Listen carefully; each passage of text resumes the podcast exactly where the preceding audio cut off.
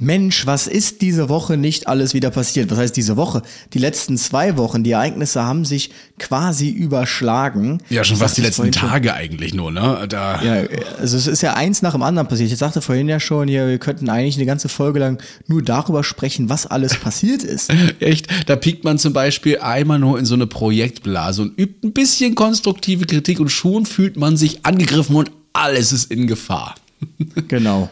Und ähm, des Weiteren, äh, weiß nicht, ob euch das schon aufgefallen ist, aber mich nervt das irgendwie so. Also ich sehe gar keine Rettungswagen mehr, ich höre sie nur noch, weil äh, ich sehe dann immer, ich höre dann immer nur, dass irgendwo ein Rettungswagen kommt mit Martinhorn, aber ich sehe ihn nicht, einfach ja. wegen dem ganzen Blaulicht. Und deshalb bin ich froh, dass sich jetzt endlich das Bundesverkehrsministerium dem Ganzen angenommen hat Gott sei Dank. und da endlich mal Recht und Ordnung reinbringt. Ja, also wirklich mal. Ganze ne? Blaulichtthema. Das ganze ja. Blaulicht, ich kann es nicht mehr sehen. Nee, wirklich nicht. Gut, aber darüber würde ich sagen, sprechen wir nach dem Intro. Bis ja, gleich. Bis gleich. Quality sleep is essential. That's why the Sleep Number Smart Bed is designed for your ever-evolving sleep needs. Need a bed that's firmer or softer on either side? Helps you sleep at a comfortable temperature? Sleep Number Smart Beds let you individualize your comfort so you sleep better together. JD Power ranks Sleep Number number 1 in customer satisfaction with mattresses purchased in-store. And now, save 50% on the Sleep Number limited edition Smart Bed for a limited time. For JD Power 2023 award information, visit jdpower.com/awards. Only at a Sleep Number store or sleepnumber.com. Retterview. Gedanken und Spaß aus dem Pflasterlaster. Mit Sprechwunsch und Sammy Split. Ja, da sind wir wieder. Wie ich immer so schön sage. da sind wir wieder. Du weißt manchmal gar nicht, ob Werbung läuft oder nicht, aber da sind ich, wir halt ich, wieder. Ja, genau. Also ich weiß es tatsächlich auch überhaupt nicht. Ich bin nee. da immer genauso unvorbereitet wie jeder andere auch. Also wir beide ja. sind da immer genauso unvorbereitet. Aber wir bekommen ja mal laufend Feedback zum Thema Werbung und was gerade für Werbung läuft. ähm, ist immer schön, dass ihr uns auf dem Aktuellen haltet, was ihr so für Werbung gehört habt. Wir sind da immer ganz spannend. Ich habe gehört, Tinder ist gerade raus. Wir Tinder verkaufen gerade irgendwie Telefon. Ähm, Ach so. so, so. Ja, das hm? ist mir tatsächlich, genau, bei Retterview Shorts, unserem anderen Format, das ich ja nur wärmstens empfehlen kann, da ist mir das auch aufgefallen, wo wir übrigens die Charts gestürmt haben, also gelauncht und direkt hochgeschossen. Genauso. In die Richtung. Also das war wirklich toll und danke, danke für den Support. Ich glaube, äh, Top Gesundheit auf Platz 2. Dann sind wir auch schon mal unter die äh, Top 40 der Top Podcasts äh, in Deutschland gekommen. Oh, mhm. Nicht schlecht. Dürft ihr gerne weitermachen. Genau. Äh, wir werden das, also wir hatten ja am Anfang, wir hatten zwischenzeitlich mal so ein paar Rettungsdienstspezifische Themen, aber wir dachten uns, wir werden das Rettungsdienst dann doch, also diesen Fokus Rettungsdienst jetzt doch eher hier auf dem Hauptpodcast belassen und dann da immer so kleine medizinische Fakten als Snacks verpackt präsentieren. Zum Beispiel auch das Thema plötzlicher Kindstod. Da gibt's jetzt endlich eine bahnbrechende, ähm, ich wollte schon sagen Erfindung, eine bahnbrechende Erkenntnis. Und dafür müsst ihr aber tatsächlich jetzt mal in die Retterview Shorts klicken und euch das anhören. Genau, einfach Folge 10 suchen und dann äh, anklicken, teilen. Ganz wichtig. Viele Muttis haben uns schon geschrieben, auch werdende Mütter, und sind mhm. ganz froh über die Erkenntnis. Die fragen schon, wann es denn bald diese Tests gibt. Mehr möchte ich nicht ja. verraten. Ja, ansonsten äh, gab es auch ein äh, unschöne Ereignisse. Mhm. Also die Ereignisse haben sich ja äh, voll überschlagen, muss man einfach mal so, so konstatieren. Ähm, wenn wir mal kurz zurückblicken, wir hatten ja zuletzt gesprochen über den Gemeindenotfallsanitäter und dann kam schon die Feuerwehr Köln-Folge, ne? Habe ich das richtig? Genau, erst der Gemeindenotfallsanitäter und die Gemeindeschwester, dann ähm, genau unser Golscher Jung von der Feuerwehr. Genau. ähm, die Folge fand ich übrigens richtig gut ja. äh, mit Christian Miller, also auch vom Ton, von der Qualität, einfach eins mit Sternchen. Und der erste Gast, glaube ich, der es geschafft hat, wenn ich ihm fünf Fragen einfach in einem Satz gestellt habe, alle fünf abzuarbeiten. Wir waren also schon erstaunt, als wir vor Ort waren, ne? Und er hat es wirklich gemacht. Dachte so, ha, er hat eine Frage verpasst. Nee, hat er beantwortet. Hat er. Ja, echt krass.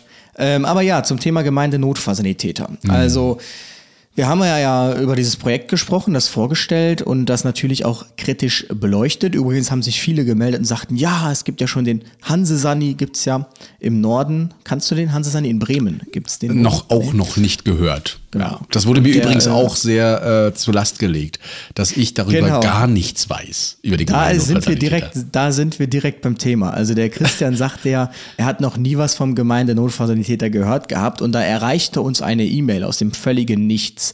Und diese E-Mail war ein einziger Angriff Anders kann man es nicht formulieren. Ich, wir sagen nicht, von wem es ist, aber ich muss sagen, ich hatte mich da mal schlau gemacht und je mehr ich herausgefunden habe, desto ähm, schockierter war ich tatsächlich auch, dass man in solchen Positionen solche E-Mails schreibt. Denn ähm, man kann es nicht anders sagen, also die E-Mail begonnen mit, ähm, also erstmal verbietet sich die Folge, weil der Christian hat ja gar keine Ahnung, ähm, er kennt das Ding ja gar nicht. Dann war der ein anderer Satz, der da viel war, ähm, ja, wie, äh, wie, wie kann man überhaupt nichts davon gehört haben? Das wäre ja schon unzählig veröffentlicht. Und äh, also allein, dass man davon nichts gehört hat, ist ja eigentlich unmöglich. Und ähm, das waren so die Kernhalter und genau, dann wir würden, der, der Podcast hätte gestrotzt vor Falschbehauptungen, wäre eigentlich alles eine Katastrophe und man könnte dem ja kritisch gegenüberstehen, aber ähm, das wäre trotzdem alles falsch, was wir da gemacht hätten. Und das war so einfach dann Ende. Also ja. keine konstruktive Kritik in irgendeiner Form, ein, das hättet ihr so nicht sagen dürfen, das habt ihr falsch gesagt, überhaupt nicht vorhanden, irgendeine Form von Dialogfähigkeit, einfach nur mal so ins Off geschossen. Und wir wären ja nicht Retterview, ähm, wenn wir nicht da drüber stehen würden und uns nicht auf dieses Inkonstruktive einlassen, sondern haben da natürlich konstruktiv versucht mal zu antworten. Also ich habe zuerst ja antwortet. Der Christian hatte sich dann wirklich sehr konstruktiv, er hat ihm, muss man dazu sagen, sämtliche Möglichkeiten auch geboten, sich zu äußern. Ja, wir wollten ihn sogar hier in diese Folge holen und ihm die Möglichkeit geben, ein kleines Statement dazu abzugeben, vielleicht, ne, zu unserer Kritik, die wir natürlich auch ausgeführt haben, weil wir natürlich auch versuchen, es einmal vom anderen Blickpunkt zu betrachten. Hat er aber nicht gemacht. Nee, die Chance hat er verpasst. Er hat stattdessen dann mit einer Mail geantwortet, wo er irgendwie so äh, schon mehr Punkte, das muss man ihm zugutehalten, mehr Punkte aufgeführt hat, als ich erwartet hätte, hm. weil der Rettungsdienstler neigt nun mal zu Übertreibungen, ja. Also allein un von unzähligen Fachzeitschriften zu reden, fand ich jetzt schon ein bisschen übertrieben. Also so viele waren es jetzt auch nicht. Und ähm, man muss dazu sagen, es ist jemand, der an diesem Projekt beteiligt ist, also ein Interesse hat, dass dieses Projekt fortbesteht und ähm, ich habe da schon so ein bisschen eine Art von Lobbyismus wahrgenommen, muss man ganz klar sagen. Und er mhm. hat Punkte aufgeführt, damit ihr mal wisst, worüber wir hier sprechen. Also ähm, das waren keine falschen Behauptungen, sondern ähm, ein Punkt hat, hat er vorgeworfen, wir hätten gesagt, ähm, es würden 40 Prozent ins Krankenhaus gebracht werden, beim, obwohl der Gemeinde Notstand vor Ort wäre. Das wäre Quatsch. Man würde höchstens 30 ins Krankenhaus transportieren. Und dann dachte ich mir so, hm, also irgendwie müsste ich mich doch stark geirrt haben, wenn ich da falsche Zahlen genannt hatte. Und dann hatte ich tatsächlich einfach mal ähm, geguckt oder reingehört. Ich glaube, Minute 35 roundabout mhm. haben wir darüber gesprochen. Da habe ich gedacht, was habe ich denn da gesagt?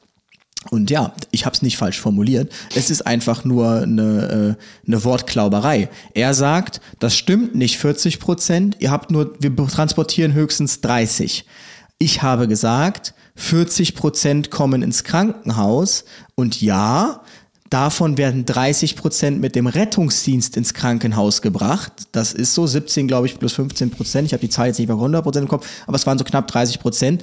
Der Rest ist entweder mit dem Privat-Pkw ins Krankenhaus gekommen oder aber mit dem Taxi. Also letztlich sind 40 Prozent im Krankenhaus angekommen. Genau das haben wir gesagt. Mhm. Und er hat es halt anders. Also das war die Diskussion, die wir geführt haben. Das war keine, hier sind Falschbehauptungen äh, im Raum. Falschbehauptung wäre gewesen, ich hätte gesagt, ähm, die transportieren 50 Prozent ins Krankenhaus. Also selbst über diese 10 Prozent könnte man ja diskutieren.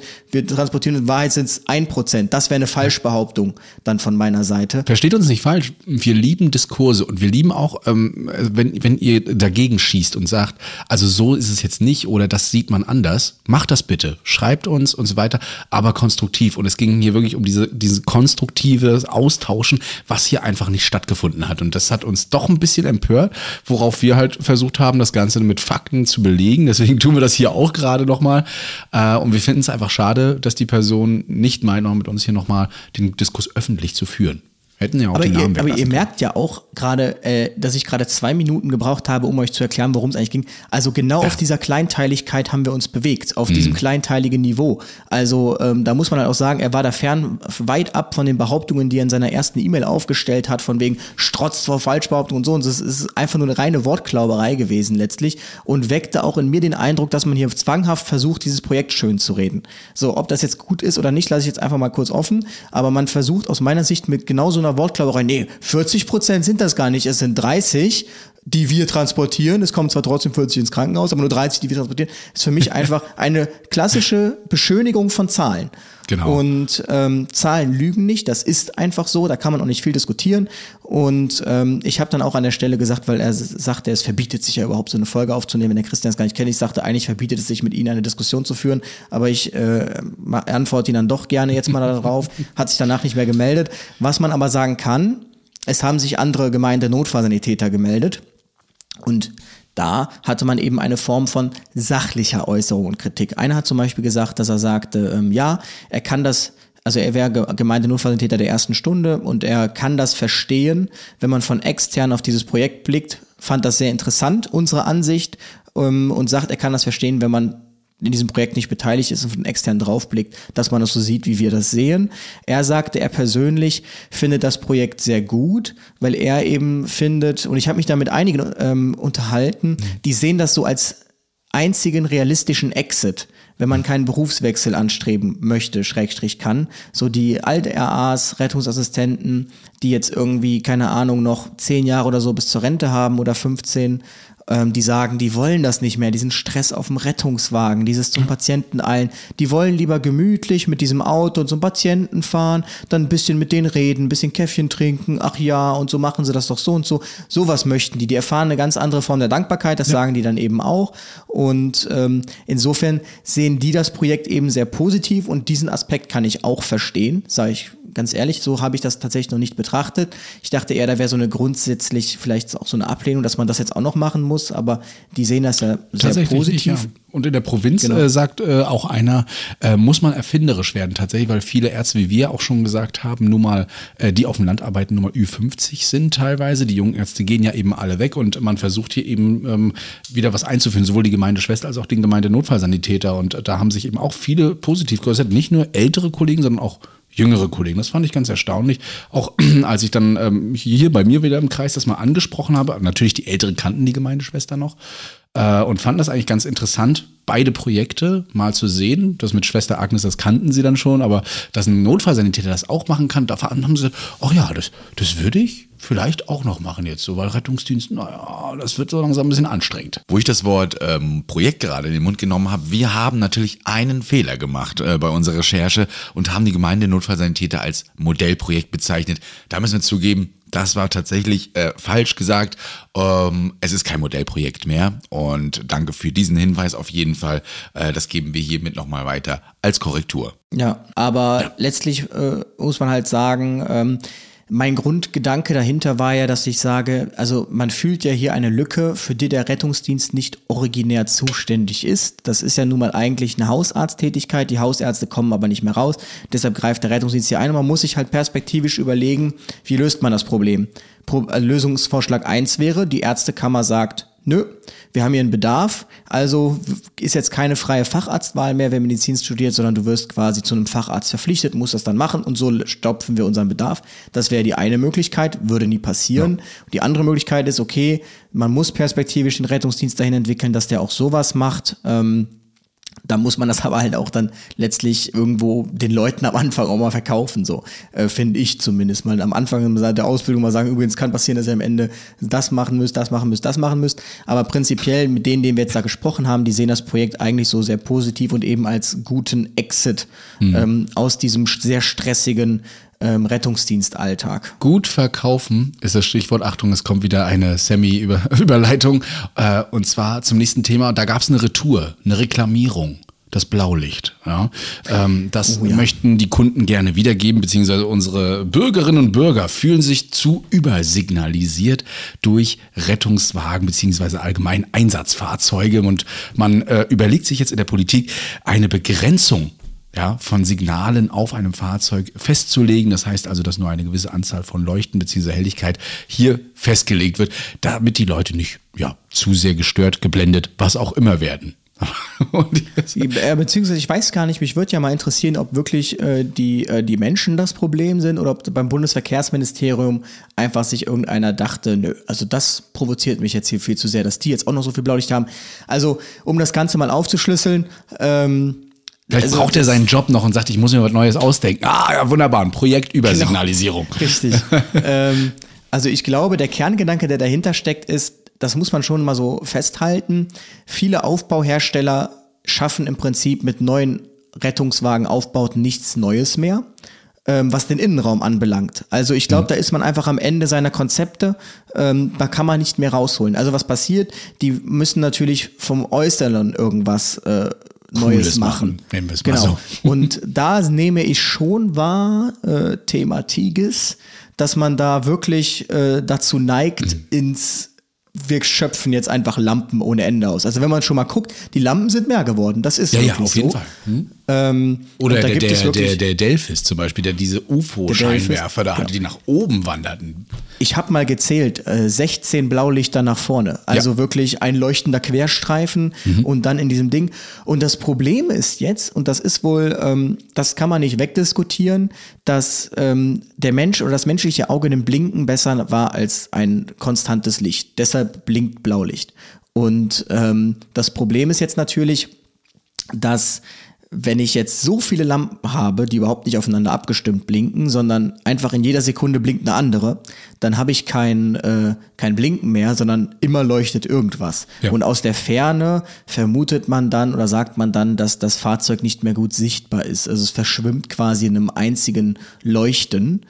Und ähm, das kann ich so schon nachvollziehen. Also ich finde, man hätte sich in diesem Zusammenhang mal generell äh, darüber unterhalten können, ob ähm, man überhaupt noch mal also ob das Blaulicht überhaupt noch Stand der Wissenschaft ist. Also das Blaulicht kommt ja nun mal aus einer Verdunklungsstrategie aus 1945, mhm. äh, dass man es eben nicht mehr sieht ab einer gewissen Höhe. Also äh, ich habe auch was gelesen, dass Rot und Gelb eigentlich besser sichtbar ist als blaues Licht. Ja. Ähm, darüber hätte man, finde ich, mal sinnvoll diskutieren können. Aber man muss halt sagen, also ich verstehe halt nicht so ganz, woher das auf einmal kommt. Ähm, kann man hier Unfälle verhindern? Das frage ich mich ja. Kann man hier wirklich Unfälle verhindern? Weil wenn ich mir mal so angucke, ähm, die Unfälle bis jetzt, die waren halt das klassische zwei Frontblitzer, zwei Balken oben. Die haben genauso viele Unfälle wie jetzt die RTWs. Und es sind immer Frontunfälle. Und ähm, das muss man ich meine, du kannst ja auch ne? also äh, gucken, ob das genau. wirklich daran lag. Die andere Sache ist technisch einfach nachts vielleicht die Blaulichter doch etwas dimmen zu lassen, was ja möglich ist, ein Fotosensor einbauen. Es gibt, gibt teilweise Kreise, die sagen, dass es, es gibt so einen Powerblitz nach vorne hin in der Mitte, äh, die sollen den ausschalten, damit das nicht in der Nacht doch zu hell ist, eben dieses Verschwimmen und Blenden.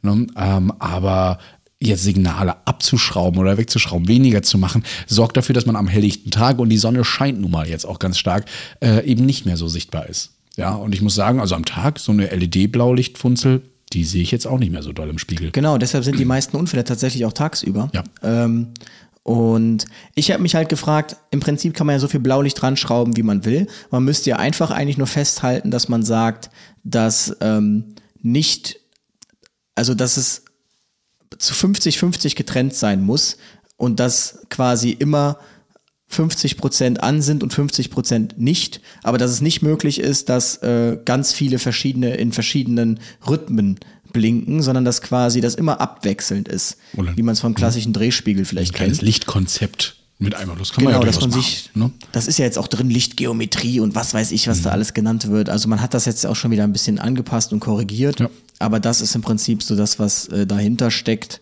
Übrigens Ob das jetzt so notwendig war, was darüber zu diskutieren. Beende deinen Satz ruhig. Ich unterbreche dich einfach immer nur, so, wenn ich meine. Das mit dem Blaulicht übrigens nach oben sehen, das kriegen wir oft mit, denn wir haben ja die Anweisung, Blaulicht nachts anzumachen, um den Hubschrauber zu zeigen, wo der Landeplatz ist. Und tatsächlich berichtet man im Hubschrauber, dass man uns so gut wie nicht sieht. Genau, 200, 300 Meter aufgrund der Streuung in der Atmosphäre soll schon, man ja. es auch nicht mehr sehen, damit mhm. eben die Bomber früher im Zweiten Weltkrieg nicht wussten, ähm, wo der, wo das Fahrzeug ist und somit, äh, das war halt Verdunklungsstrategie mhm. oder das Verdunklungskonzept. Und ähm, das habe ich mich nämlich auch schon öfter gefragt. Ich habe mir auch mal so Videos angeschaut, irgendwie, wenn so ein Hubschrauber fliegt und so. Man sieht es aber echt nicht. Das ist echt, echt krass. Und genau, ich denke halt, der Frust ist jetzt nicht, ich habe damit einen diskutiert, der war auch wieder äh, auf einem sehr guten Niveau, der fing dann an mit, ja, die Rettungsdienste tun hier so, als würde man Hundewelpen töten oder was weiß ich. Ähm, ja, ich sag, darum das tut geht man es auch. nicht. Es geht darum, dass man seit Jahren dem Rettungsdienst Reformen schuldig ist. Und jetzt fängt man mit sowas an. Also das kommt nun mal so an, so mhm. äh, haben wir keine besseren Probleme, so nach dem Motto. Ich finde das aus, als wäre so das Letzte, worüber man sich das mal hätte unterhalten können. Ähm, genau, und deshalb ist das, glaube ich, einfach so negativ angekommen, dieses ganze Blaulicht-Ding. Ja, einfach weil man sich auch jetzt gerade so sieht, wieder, dass viele, viele Unfälle passieren mit Rettungsmitteln, wenn ich mir mal so umgucke. Und äh, plötzlich kommt diese Debatte auf, wir müssen das Blaulicht mal ein bisschen reduzieren. Wird für die Bürger dann auch nicht verständlicher. Man muss halt auch sich darüber im Klaren sein, die Autos sind immer besser gedämmt und ähm, letztlich das Licht, das Visuelle ist der, die letzte verbleibende Chance irgendwie, um auf sich aufmerksam zu machen und das dann jetzt noch einzuschränken. Also da muss man sich auch wirklich sehr, sehr sicher sein, dass das sinnvoll ist, denn klassische Kreuzungsunfall, also ich sehe den RTW nicht. Wenn er in die Kreuzung reinfährt, sehe ich nichts, wenn der keine ähm, Blitzer vorne, also keine, mhm. keine Intersection Lights hat. So. Ja auch für uns unverständlich. Wir sind gespannt, was dabei rauskommt. Ähm, die Debatte ist entbrannt und wir werden ja sehen, ob wir irgendwann mal ein paar Blaulichter ausmachen müssen. Genau. Ja. Worauf wir ja. wieder verzichten müssen, ist mal wieder ein Bonus. Ne? Es kam ja ganz, ganz frisch rein. Ja. Es gibt mal wieder keine Anerkennung. Ich nenne es einfach Anerkennung. Das Geld ist mir eigentlich, es, es geht mir eher um so Wieso? Eine, es gibt doch, es ne? gibt doch äh, einen steuerbefreiten. Äh, ja, toll. Mhm. Steuerbefreiung wenn, für einen Boni. Ja, also das, das, gibt es ja. Bringt mir leider nicht immer so viel beim Arbeitgeber. Aber äh, um da mal kurz anzufangen, also natürlich hat man hier wieder einen Corona-Bonus beschlossen für unsere Pflegekräfte. Ähm, auch vollkommen verdient. Ne? Ähm, also nicht mal wieder ein, man hat den Corona-Bonus so, eigentlich, den, den man seit den man seit Jahren jetzt, also seit 2020, also seit 2020 schuldig ist. Den hat man jetzt beschlossen endlich. Gab es nicht schon welche oder war das so vereinzelt nur? Nee, das waren immer steuerbefreite äh, ah, Sachen. Also so okay. bis so und so viel steuerbefreit. Jetzt hat man wirklich von staatlicher Seite eine Milliarde Euro in die Hand genommen, das geteilt. 500 Millionen gehen an Altenheime, 500 Millionen gehen an Krankenhäuser. Hm. Dort vermehrt auf ITS soll das wohl. Ich habe schon gehört, dass es sogar Krankenhäuser gibt, die sagen, wenn du keine Fach, äh, Fachweiterbildung Intensivpflege hast, kriegst du ja nichts. Ähm, und wow. Genau, das wurde jetzt beschlossen. Die CDU hat noch einen Antrag eingereicht und gesagt, wir würden das gerne erweitern auf MFAs und ähm, auf Rettungsdienste. Mhm. Da muss man schon mal positiv hervorheben, dass Rettungsdienst mal explizit erwähnt wurde. Und die AfD und die Linke sowie die CDU, CSU haben auch für diesen Antrag gestimmt. Allerdings hat äh, die Ampel dagegen gestimmt und ähm, sich aber trotzdem dafür gelobt, dass sie ja jetzt hier diesen Corona-Bonus auf den Weg gebracht hätten und äh, dass es ja sogar jetzt für Rettungsdienste und MFAs eine Steuerbefreiung rausgehandelt hätte. Ähm, ist halt genau dieselbe Problematik wie vorher. Also die Steuerbefreiung bringt mir nichts, wenn der Arbeitgeber sich keinen Bonus leisten kann. Also ich weiß nicht, was die für Vorstellungen haben, wie viel Geld im Gesundheitswesen unterwegs ist, äh, im Rettungsdienst, aber wir schreiben ja immer noch 2022 mit Stift und Papier und bewegen nicht elektrische Tragen. Wo soll jetzt auf einmal Geld für einen Corona-Bonus herkommen? also das muss man einfach sich mal in die Hand fragen. nehmen, ne, als Anerkennung für die Mitarbeiter. Das geht leider nicht. Das funktioniert nicht. Und äh, für mich kommt es auch darauf an, auch, auch, dass man mal ein bisschen gleichberechtigt gesehen wird. Also, dass man sich gleichberechtigt sieht. Ähm, darauf darauf kommt es mir eben auch an. Und es, es gibt hier immer noch eine Klassentrennung, also wenn man es mal so böse nennen darf. Ja, es gibt die Pflegekräfte und es gibt den Rettungsdienst. Mal sind wir im Gesundheitssystem mit drin, wenn es darum geht, Regeln zu befolgen, Anweisungen zu machen bezüglich, was wir dürfen und nicht dürfen. Und äh, wenn es dann aber um solche Boni geht, wird teilweise nur von einem Transportdienst geredet, auch im Rettungsdienst. Rettungsdienst. Das finde ich schon mal schade, dass man das so sieht, obwohl wir die Debatte Notfallsanitäter jetzt gerade so offen haben. Ja, den Leuten, oder ich glaube halt tatsächlich, der Politik ist einfach nicht klar. Ähm, es spricht ja auch keiner darüber, was äh, der Rettungsdienst genau macht und wie eigentlich die Patienten von A nach B kommen. Ich glaube, das wissen die einfach nicht. Das wissen die nicht. Die wissen nicht, dass ähm, die Intensivpflegekraft, wenn die jetzt auf einem äh, Zimmer hatte, das kontaminiert ist, dass dann ein Reinigungsdienst kommt, das sauber macht, dass das bei ja. uns nicht so ist, dass wir die sind, den RTW dann putzen dürfen. Ja.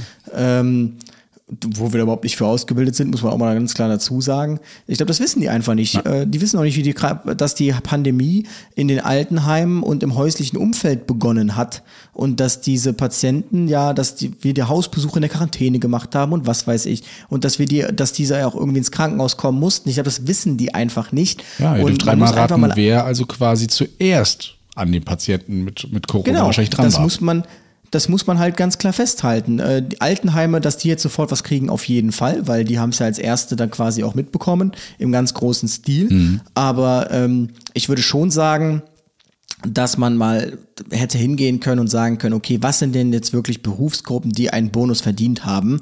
Und das jetzt mit der Pflege, das war jetzt wirklich eine reine Prestigeaktion, damit man sich selbst auf die Schulter klopfen kann und sagen kann, wir haben was für die Pflege getan und unserem Antrag haben alle zugestimmt. Und das finde ich einfach nur wieder typisch Politik. Und ja, ich wollte mir die Debatte dazu nochmal anschauen. Tatsächlich bin ich mal gespannt. Ja, also wie gesagt, versteht es nicht falsch, wir gönnen es der Pflege, sie tun viel, sie haben auch schon viel getan, ähm, aber ich denke, da gibt es eben auch andere, oder wir denken, es gibt auch andere Berufsgruppen, die das eben genauso getan haben und teilweise unter weitaus schlimmeren Bedingungen oder schlechteren Bedingungen. Ansonsten haben wir noch was anzukündigen, eigentlich noch ein, zwei mehr Sachen. Äh, ihr seht Mhm. uns quasi das erste Mal und auch das zweite Mal Live. So, live. Live, ja. Genau. Aber das erste äh, passiert schon im Juni. Und da auch quasi zum Anfassen live. Oh, na, was du wieder vorhast. auf jeden Fall Nee, sind ich- wir, wir sind auf der mein nur, Interschutz äh, zu finden. ja, ne, äh, nämlich am 23. und 24. Juni seht ihr uns da.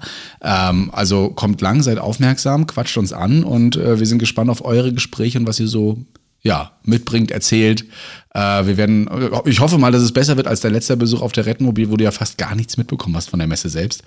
Ich denke mal, es wird wieder so sein, denn wir sind ja ähm, fest oder mehr oder weniger fest. Ähm, Ich denke mal, wir werden schon mal rumgehen kurz, aber eigentlich sind wir diesmal an einem festen Stand, und zwar bei den Johannitern. Ähm, Hannover, Niedersachsen, irgendwas. Und das bedeutet im Prinzip, äh, dass ihr dann quasi, ich weiß nicht, wie der Landesverband regional. Ja, ist ja egal. Wir sind auf jeden Fall beim großen Johanniterstand. Da könnt ihr mal Genau. nachgucken, da sind wir auf jeden Fall. Und das heißt, ihr könnt da natürlich, das ist mir nämlich auf der Redmobil aufgefallen, dass alle mal gefragt haben, an welchem Stand bist du denn? Ich sagte halt, ja, ich gehe halt durch die Gegend. So, und jetzt, jetzt können wir euch dann endlich mal einen Stand nennen, wo wir denn dann sind. Ja. Genau. Er wird auch wirklich schön. Also wirklich, da kann man sich auch viel informieren. Äh, ihr habt da also nicht nur uns zu gucken, sondern äh, informiert euch da ruhig mal. Wir freuen uns auf jeden Fall. Informiert euch mal über die Johanniter, genau. ja, ja Werdet. Fördermitglied. Ja. Richtig. Ansonsten gibt es noch im September einen Auftritt, so einen richtigen Auftritt, so mit, So einen richtigen mit, mit, Auftritt. mit Bühne und Mikrofon und wir wissen noch gar nicht, was wir da machen sollen, aber wir machen es. Genau. Ja, nämlich auf dem 1 Live Podcast Festival am 9.9. Auf dem ihr uns 1 sehen. Live Podcast Festival am 9.9. Ich hab ein Echo, ihr uns glaub ich. Ja, ja, genau. Nee, äh, das ist tatsächlich so. Also schön mitschreiben, alle Sokos und äh, was es da so gibt, mitschreiben. Ah, am genau. 9.9. Podcast Festival 1 Live in Köln. Genau. Im Art Theater, Art Theater, ich weiß nicht, wie es heißt, Köln-Ehrenfeld. Ähm, 138 Leute dürfen kommen, inklusive Gästeliste. Ich habe noch gar keine Gäste, die ich Hast du noch keine Gäste für die Gästeliste? Genau. Ähm, und dann werden wir im Prinzip zweimal 45 Minuten da erzählen. Und wenn ihr mal wissen wollt, wie das dann so ist oder ablaufen wird, dann schaut doch einfach mal, gebt einfach mal ein gemischtes Hack live. Ähm, weil das 1 Live Podcast Festival gab es schon mal mit Felix Lobrecht. Ich denke mal, die werden auch wieder da sein irgendwo. Und ähm, das wird auf jeden Fall eine coole Nummer. Ja. Ich Rettet übrigens letztens wieder quasi. geguckt, auf dem, auf dem Weg nach, äh, gehört, auf dem Weg nach Greifswald mit meiner Oma zusammen. Und die hat sich scheckig gelacht. Über die beiden. Krass. Genau. Ansonsten eine Sache haben wir noch, bevor wir jetzt wirklich zum Hauptthema kommen. Wir wissen, wir, haben, ja- wir reden hier schon fast wieder eine halbe Stunde nur, aber das ist ja auch gut Nicht so. nur fast. Ja, ja, ich gucke auch eine gerade. Bei mir steht so. Sinne 27 drauf, kommt drauf an, ob ich Ja, bei nochmal. mir auch. Ja, okay. Das ist noch nicht eine halbe mal gucken. Ähm, was war in Frankfurt los? Also klar, yeah, Frankfurt, Eintracht, wuh, aber ähm, danach, das gab so ein kleines Beigeschmäckle, nicht nur ein kleines. Ja, darüber äh, hast du, beziehungsweise Notruf Frankfurt ja ganz äh, doll berichtet, nämlich Leute stürmten, wenn man es jetzt mal ganz reißerisch beschreibt, einen RTW. Ja, und zwar von allen Seiten, sogar Ja. von oben. Einer ist draufgeklettert, also ihr habt es bestimmt mitbekommen. Einer ist auf den RTW oben geklettert, dann sind sie hinten rein, haben sich auf die Trage sogar draufgelegt und ähm, also äh, völlig krass einfach, diese Menschenmenge ist da völlig eskaliert. Also der Notruf Frankfurt, also der Chris Grüne und sein Kollege, die sagten, es war schon trotzdem keine negative Stimmung irgendwie, die jetzt drohte zu kippen, es war eine übertrieben positive Positiv, ja. Stimme, die einfach viel zu über äh, Stimmung, die einfach viel zu übertrieben war. So, die haben die Leute, da hat dann auch immer gesagt, der Robin wohl, hör mal Leute, geht mal jetzt hier raus gerade und dann sind sie wohl auch rausgegangen. Mhm. Aber ich dachte mir halt, als ich das auch gesehen habe, wie der auf dem RTW steht, wie wenig Respekt kann man eigentlich vor so einem Fahrzeug haben, das ja nun mal zur öffentlichen Gefahrenabwehr gehört, dass man da einfach so, also ich hätte mich früher nicht mal getraut, einen RTW einfach anzufassen, so, ja, Äh, wie bei der Polizei dass man da einfach draufsteigt, irgendwie sich dann auch noch cool fühlt dabei, das Ding an dem Ding rüttelt und keine Ahnung was macht. Also, Leute, ganz empfindliche Geräte, da ist auch noch Sauerstoff mit dran.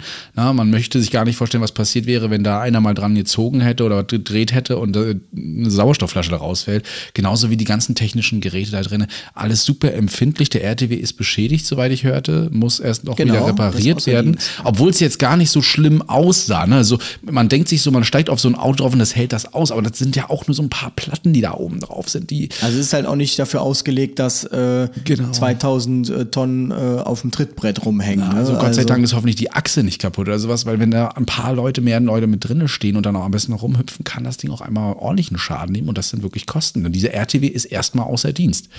Ja, ja ähm, das, so das geht aus. nicht, Leute. Also wir freuen uns mit euch. Ja, wir sind immer gerne bei euch und natürlich jubeln wir auch mit, da wenn da so ein Sportverein, vor allem der Lokale, äh, dann mal äh, gut gewinnt. Ne? Da ist man auch mit dabei. Aber wir wollen die Kirche im Dorf lassen. Ja, und im RTW hat einfach keiner was zu suchen, der nichts mit Medizin oder ähm, mit dem Notfall zu tun hat.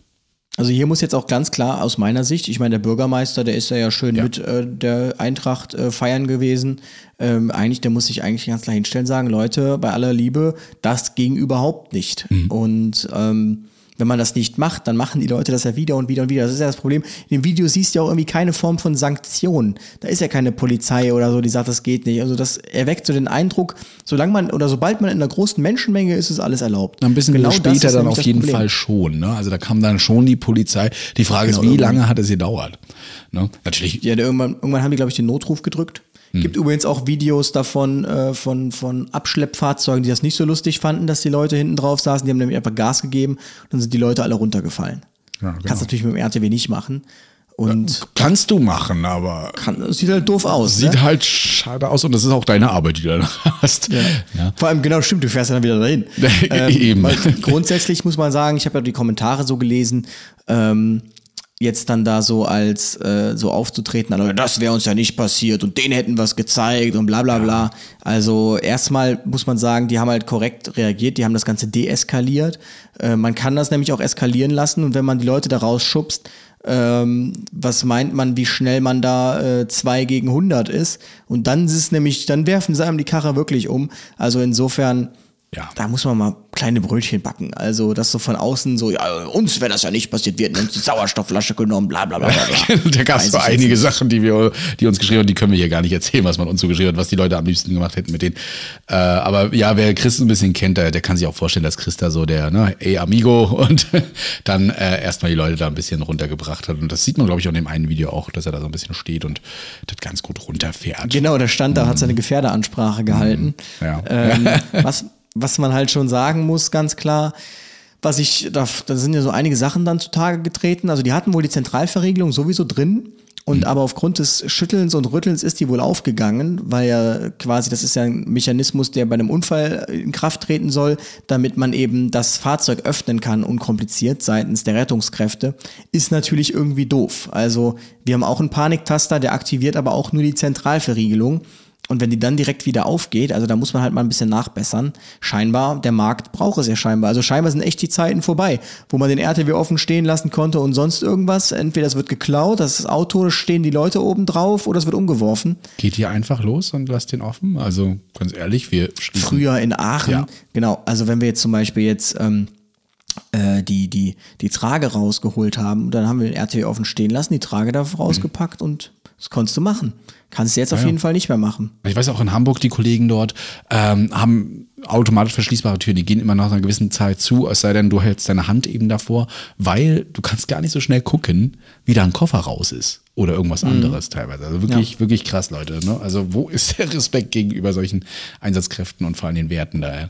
Ähm, Allerdings. Stellt euch vor, wir rennen in euer Auto. Naja, bevor genau. wir mit dem Thema anfangen, geben wir eine ganz kurze Werbepause. Wenn keine kommt, hört ihr uns sofort wieder. Ever catch yourself eating the same flavorless dinner three days in a row? Dreaming of something better? Well, HelloFresh is your guilt-free dream come true, baby. It's me, Kiki Palmer. Let's wake up those taste buds with hot, juicy pecan-crusted chicken or garlic butter shrimp scampi. Mm. Hello Fresh. Stop dreaming of all the delicious possibilities and dig in at HelloFresh.com. Let's get this dinner party started.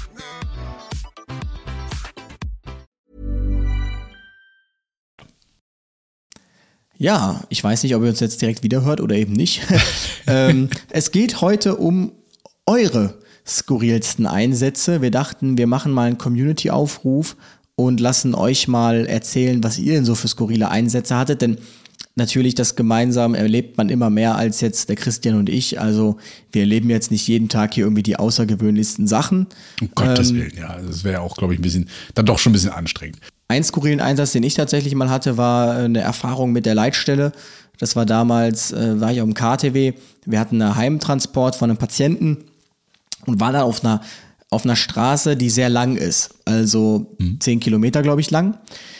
Und in der Stadt war sehr viel los und auf dieser Straße war ein, schon ein Verkehrsunfall, der lief schon. Der war äh, irgendwie fünf Kilometer weiter.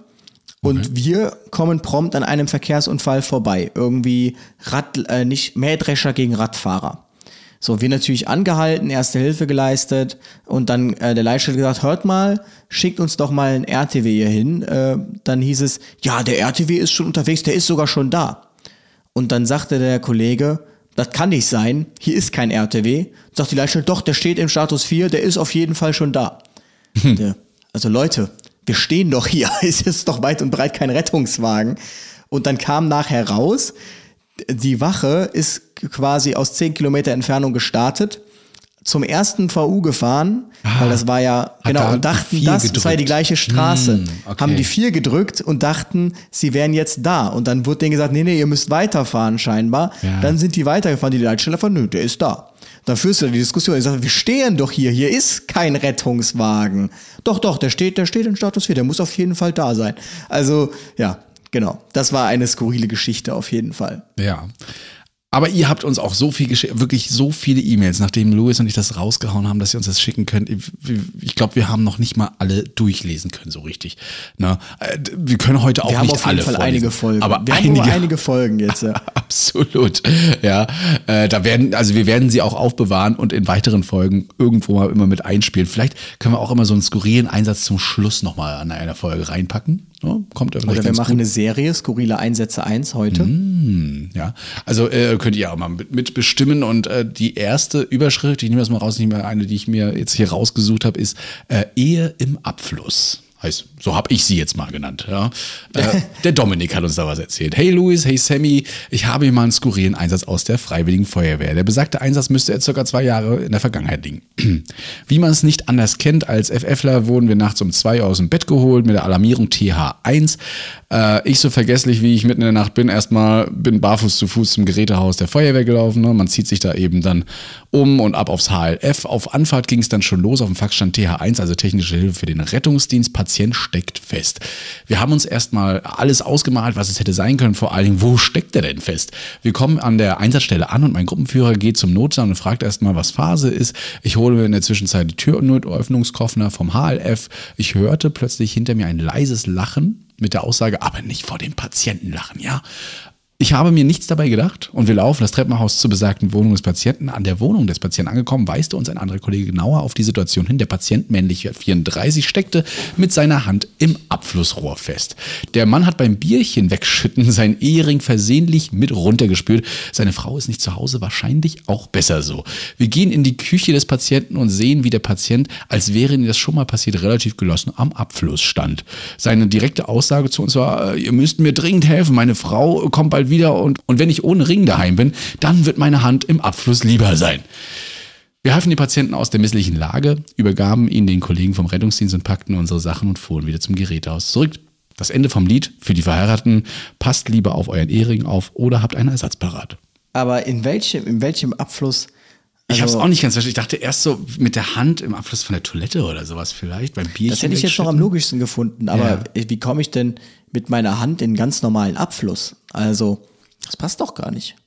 Ich weiß nicht, vielleicht hat er auch Nee, es war ja in der Küche, ne? Nicht im Badezimmer oder sowas. Also, aber da kommst du nicht rein. Das ist ja nicht in Amerika, wo die riesen also wenn er sie hast. vielleicht so extrem klein gemacht hat und dachte nur so mit zwei Fingern dann und dann so in dieses in dieses U quasi. Ah. Aber dann hätte ich ja ah. jetzt eher äh, das Ding unten einfach aufgeschraubt. Ja, richtig. Und dann das, das Wasser in Kauf genommen. Muss ja schon die Toilette sein irgendwie. Ne? Ich Aber glaube auch, die, die Toilette hast du ja nicht im, in der Küche. Nee, deswegen, also es muss ja irgendein Abflussrohr, wo der sich die Hand da reingesteckt hat, auf jeden Fall. Äh, doof mit dem, mit dem Ehering und dann auch noch reingreifen, aber das, das passiert, glaube ich, öfter mal. Das ist, ist gar nicht so ein ungewöhnlicher Einsatz.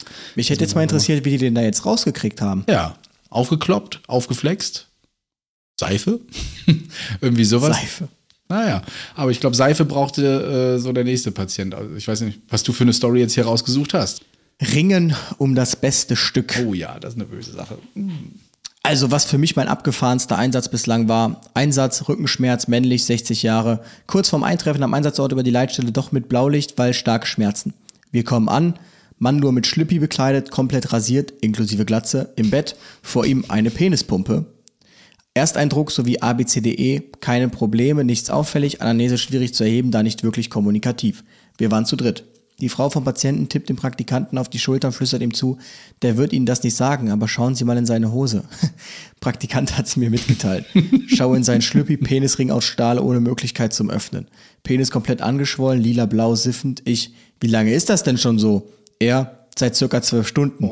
Ich, dachten Sie, das würde sich noch ändern? Er, naja, ich dachte, er schwillt ab. Ich zum Kollegen, sofort einen Stuhl und ab geht's. Bei Anamnese Schmerzen 10 von 10. Das habe selbst ich als Frau gespürt. Im Krankenhaus vorangemeldet. Dort wollten erstmal alle Schwestern schauen und er hat direkt Dipi subkutan bekommen, also Dipi Dolor. Anästhesiebogen unterschrieben und in den nächsten OP. Feuerwehr wurde gerufen und musste das aufflexen. Für den Penis war das leider zu spät. Alter Schwede. Oh Mann. Ah ja, so ein Penisring. Ich habe leider keine Erfahrung damit. Ich weiß nicht, warum man das machen muss oder macht. Äh, jedem sein Fetisch.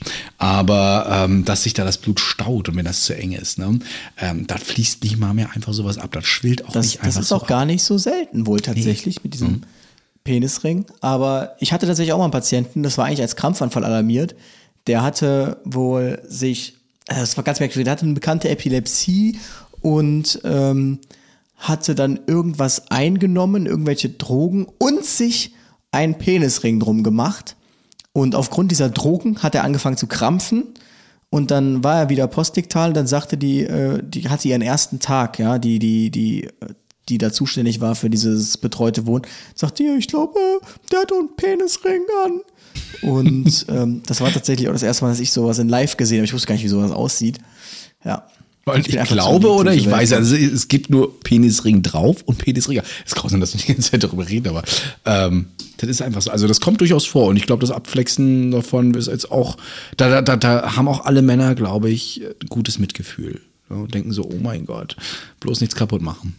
Krass vor allem, dass die dann in, ähm, in den OP gegangen sind, die Feuerwehr, und das erstmal aufgeflext Ja, haben. mit der ganzen sauerstoffreichen Luft, also ich weiß nicht, das haben sie Aber- bestimmt anders gelöst. Ne? Aber wenn sie den, äh, wenn der Penis eh nicht mehr zu recken war, dann hätten wir direkt durchflexen können. Lass, lass, la, ja, ja, egal. Mach die Flex schön heiß, dann wird es gleich verödet. Nein. Oh, I. oh ja, gut, Hatte ich reicht tatsächlich mal, habe ich aber mal erzählt. Das, das, pass- das äh, funktioniert tatsächlich wirklich. Ja, ist so. Ja. Ja, als nächstes, äh, da musste ich auch erst zweimal lesen, ob ich das alles richtig, diese Stuhlnot. Ähm, man hat uns dazu tatsächlich auch ein Bild geschickt, wie das auszusehen ist, weil das ein bisschen schwer. Mal gucken, ob wir es gut erklären können. Hey, mir fällt spontan ein skurriler Einsatz ein, bei dem sich ein älterer Herr in seiner Wohnung in eine für ihn ausweglose Situation gebracht hat. Die Polizei und wir mit dem RTW wurden vom Vermieter alarmiert, weil er seinen Mieter in der Wohnung hörte und dieser nicht öffnete ja, also hat wahrscheinlich gerufen. Polizei war zuerst da und äh, kam dank zweiten Schlüssel zügig in die Wohnung. Wir kamen wenige Minuten später und fanden folgende Situation vor. Ein älterer Mann sitzt im Wohnzimmer auf dem Boden mit den Armen in einem Holzstuhl verklemmt. Ein Rollator liegt halb auf seinen Beinen und er ist wach und ansprechbar. Wie kam es dazu? Der ältere Herr, alleinlebend im Roll- Rollator mobil, leicht reduzierter Allgemeinzustand, wollte von einem recht massiven Holzstuhl mit Armlehnen aufstehen und dann mit dem Rollator zur Toilette gehen. Dabei ist wohl Folgendes passiert. Er verliert beim Aufstehen den Halt, rutscht mit den beiden Armen jeweils zwischen Sitzfläche und Armlehnen und rutscht mit dem Hintern auf den Boden des Stuhls. Das muss man sich vorstellen. Also der hat die Arme jetzt irgendwie so, da gibt es so einen runden Armlehnen von der Sings und da, da hängt er so drinne.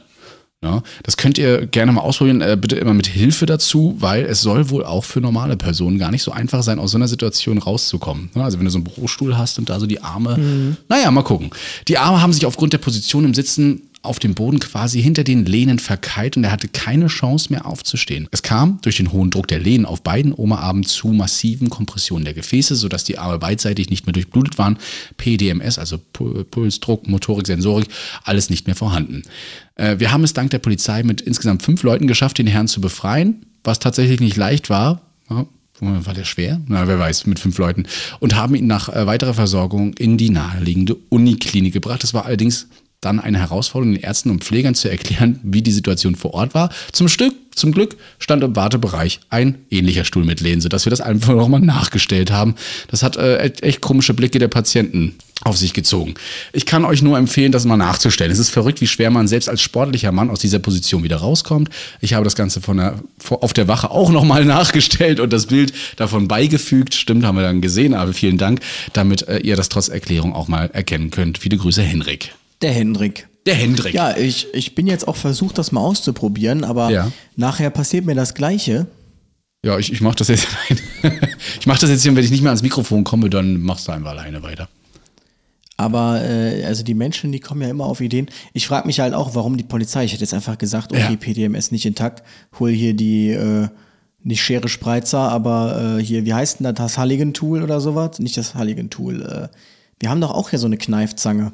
Ja, aber du kannst den Patienten doch einfach Schlüssel- hochheben. Du hast das Bild ja auch gesehen, oder?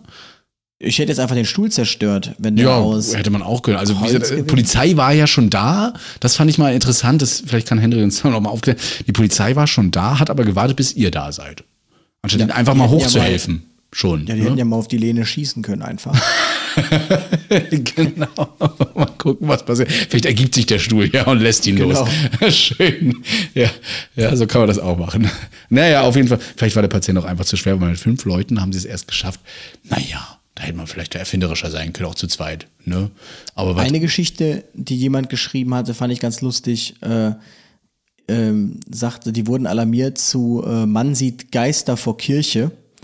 War wohl nachts, leicht Nebel, verhangen alles. Dann sind sie da hingefahren und äh, da war einfach kein Mann. Hä? Und ähm, dann. Äh, aber die Geister waren da.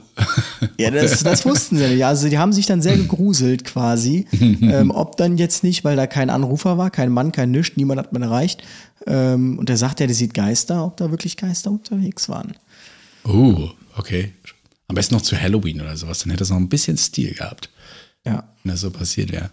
Und äh, dann hast du noch eine Geschichte geschickt bekommen und zwar von Frozen Mehmet. Darunter Frozen konnte ich mir Mehmet. gar nichts vorstellen. Der Einsatz heißt Frozen Mammoth.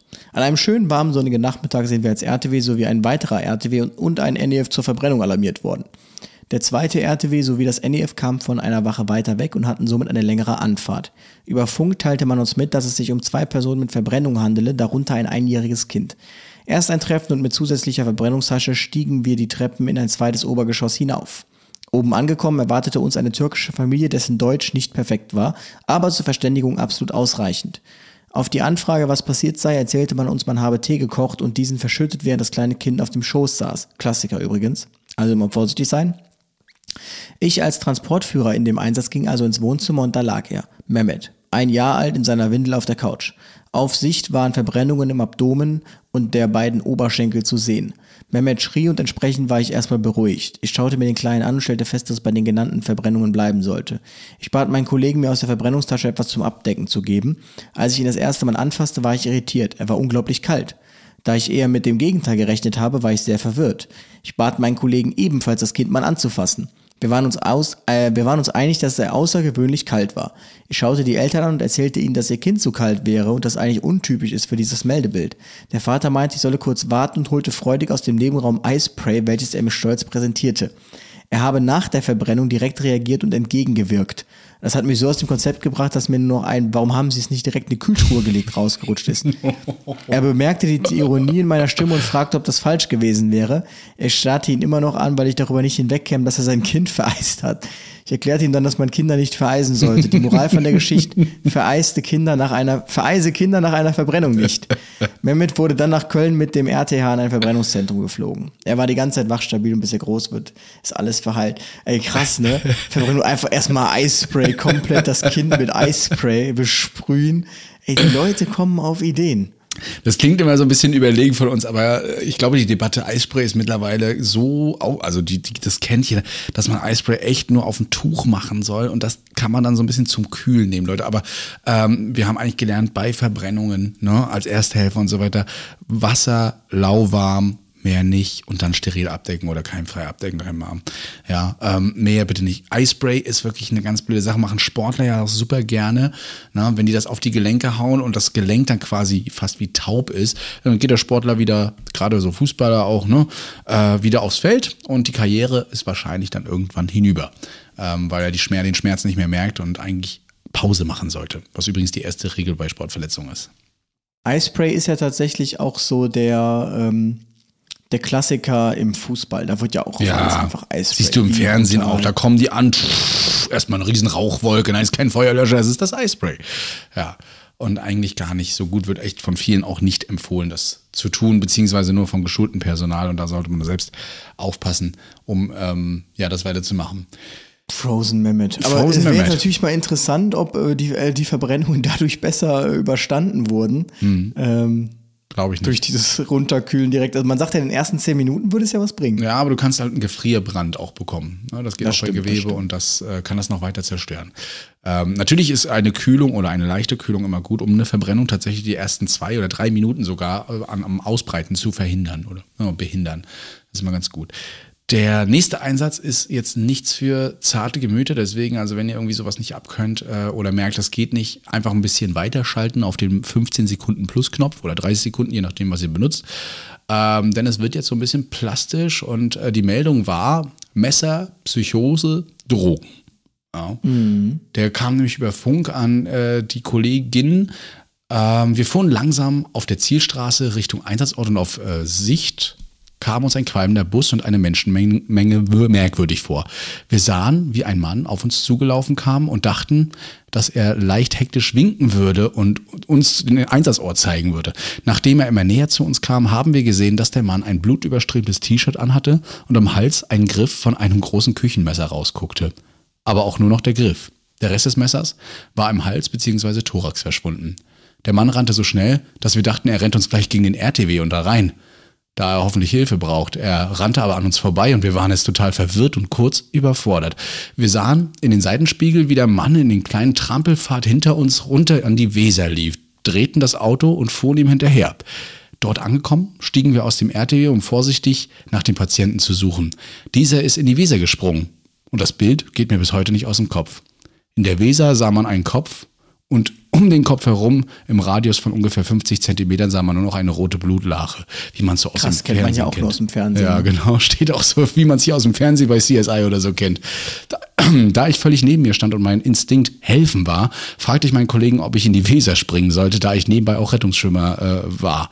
Der Kollege verneinte meine Frage, da immer noch eine unklare Lage mit dem Küchenmesser bestand, was mir in diesem Moment nicht im Kopf schwebte. Meine Gedanken drehten sich nur darum, dass der Patient ertrinkt. Zudem ist hilflos irgendwo rumstehen und nichts zu tun zu können auch ein ganz mieses Gefühl. Die Polizei bekam den Mann aber mit Wurflein aus dem Wasser gezogen, woraufhin er dann auch noch gleich kollabierte. Wir legten ihn sofort auf die Trage und gingen schnell ins warme Auto. Nach kurzer Zeit im RTW kam auch das NEF zu. Wir begannen mit unserem ABCDE samt Monitoring und Wundversorgung der Wunde, da er das Messer im Wasser nicht mehr am Hals stecken hatte.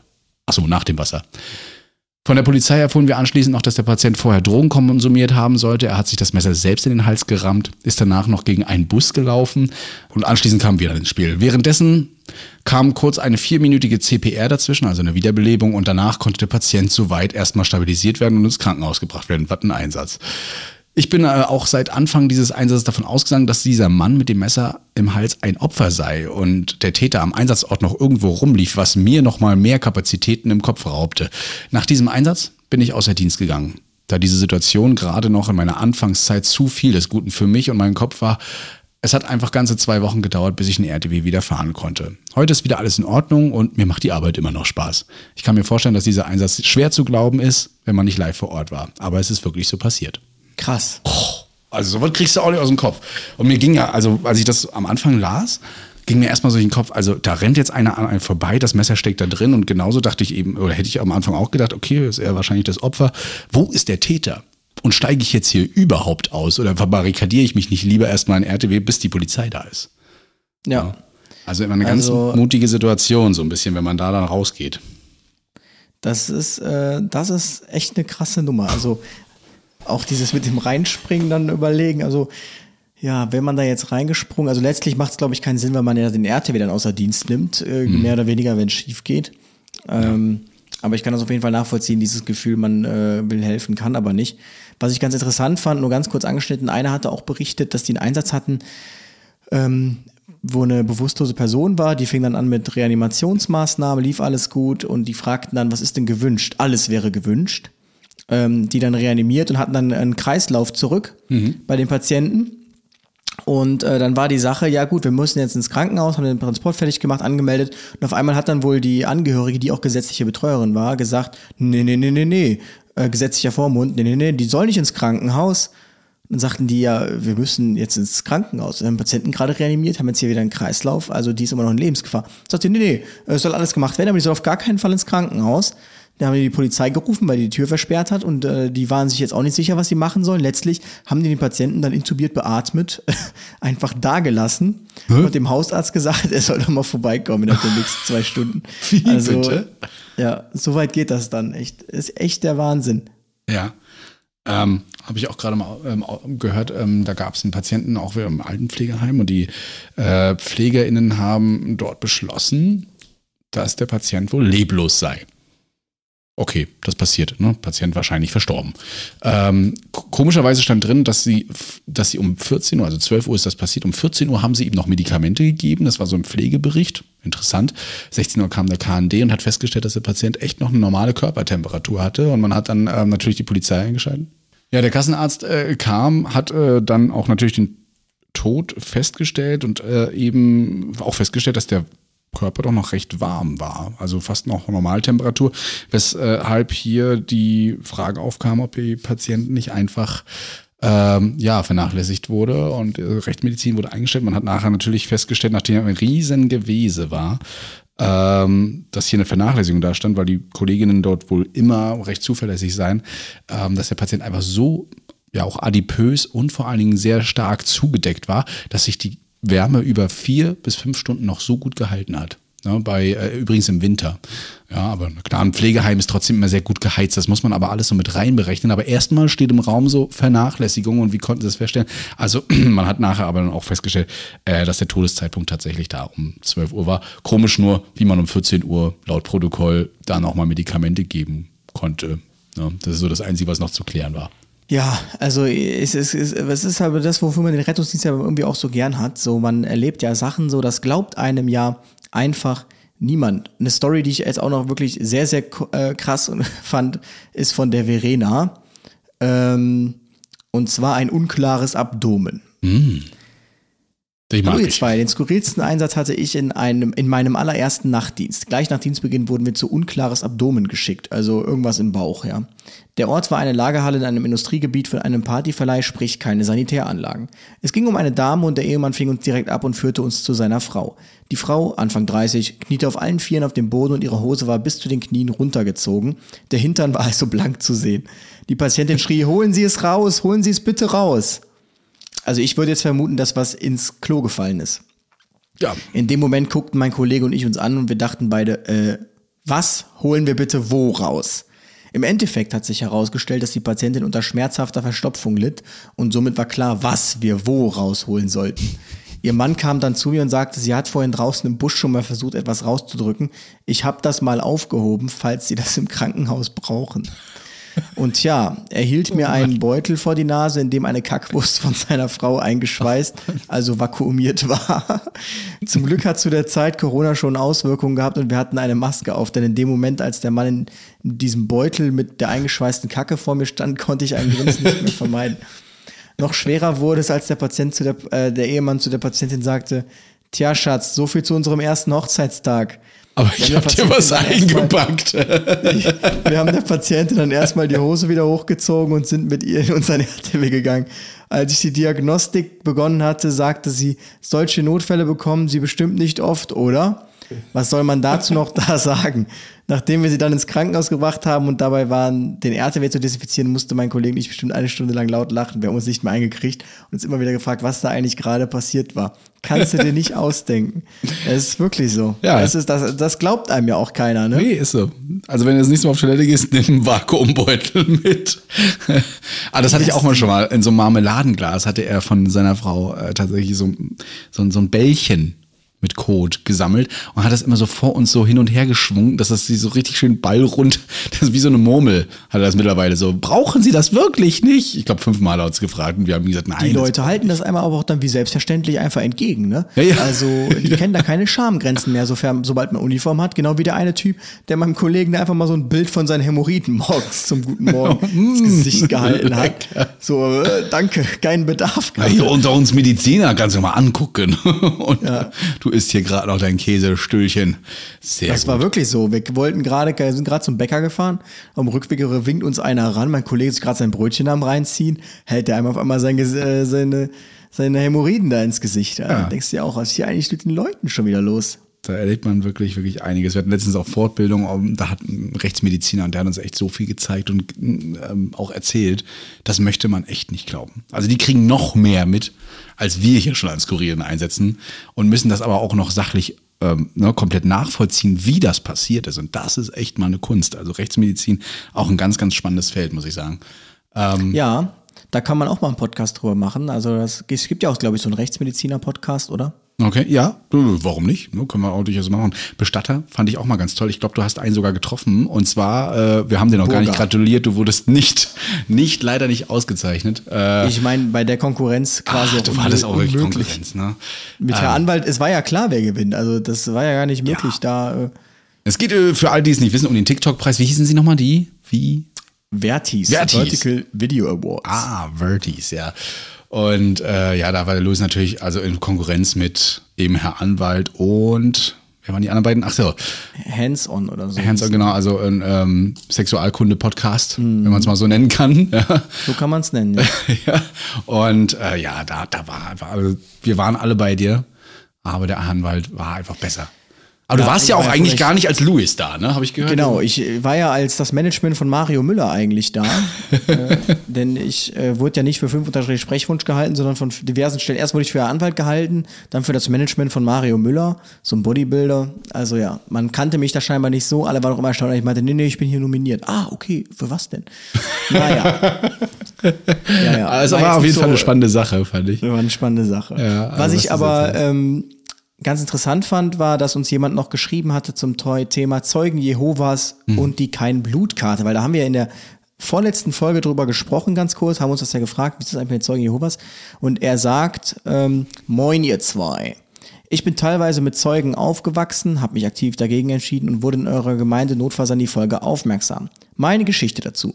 Der Mann meiner besten Freundin hatte vor vielen Jahren einen Motorradunfall am Arm gegen Leitplankenpfosten, Bild könnt ihr euch vorstellen. Als Zeuge Jehovas hätte er eigentlich seine kein Blutkarte dabei haben müssen, hatte er aber nicht. Diese Karten sind anscheinend rechtssicher. Wer sie trägt, darf kein Blut bekommen. Die Menschen sind übrigens tatsächlich extrem gut aufgeklärt, bevor sie die Karte unterschreiben, zumindest in meiner Familie, aber egal. Er hatte seine Karte nicht dabei und es wurde sofort mit allen Mitteln versucht, ihn zu retten, inklusive Blutprodukte. Seine Familie wurde im Verlauf benachrichtigt und hat im Krankenhaus mitgeteilt, dass er kein Blut haben möchte und die Patientenverfügung abgegeben, in der genau dieser Fall Motorradunfall bedacht war.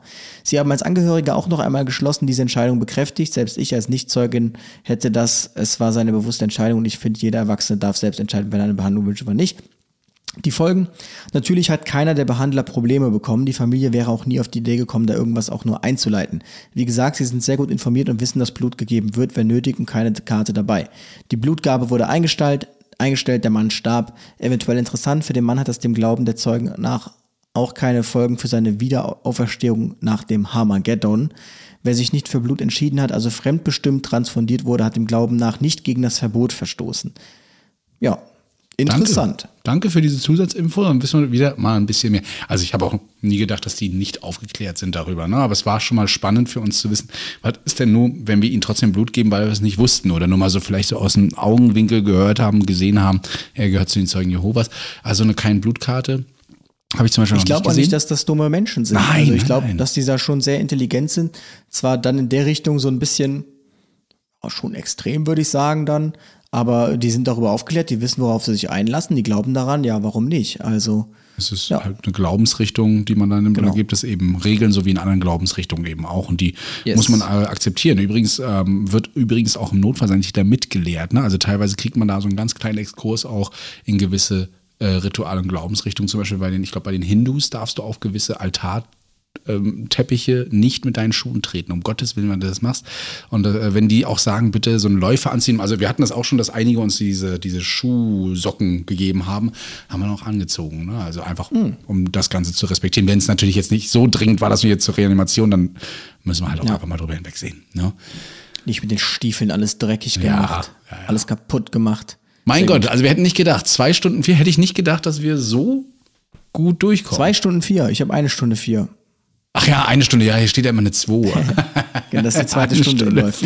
genau. Ja, ähm, wenn eure äh, Geschichte nicht dabei war, dann äh, seid nicht böse. Die wird bestimmt beim nächsten Mal dabei sein. Es sind ja wirklich so unviele, unfassbar viele Dinge eingegangen. Und ähm, ich fand es auch sehr interessant, habe ich schon dem Christian gesagt, zu sehen, wie Leute skurril interpretieren. Also skurril in Form von witzig, skurril in Form von extrem. Ähm, schon sehr interessant gewesen auf jeden Fall und sehr lustig auch, das hier alles mal durchzulesen. Ähm, ja, machen wir gerne wieder. Wie immer, teilt den Podcast, markiert uns. Äh, Genau.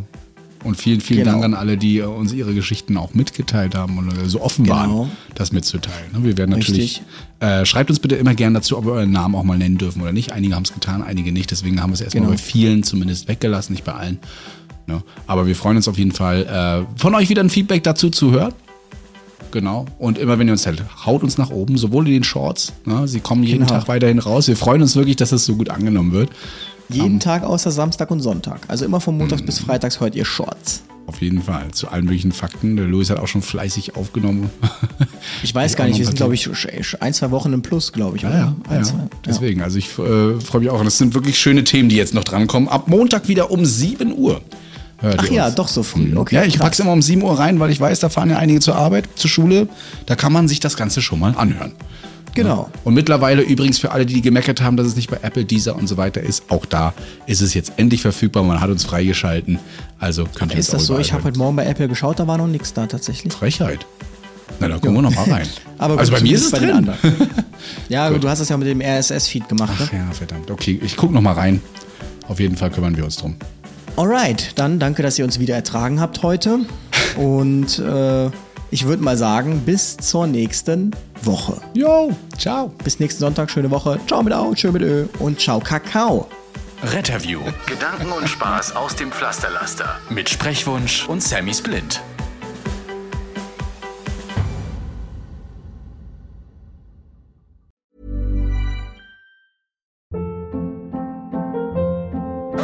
Hold up. What was that? Boring. No flavor. That was as bad as those leftovers you ate all week. Kiki Palmer here, and it's time to say hello to something fresh and guilt-free. Hello Fresh. Jazz up dinner with pecan-crusted chicken or garlic butter shrimp scampi. Now that's music to my mouth. Hello Fresh. Let's get this dinner party started. Discover all the delicious possibilities at hellofresh.com.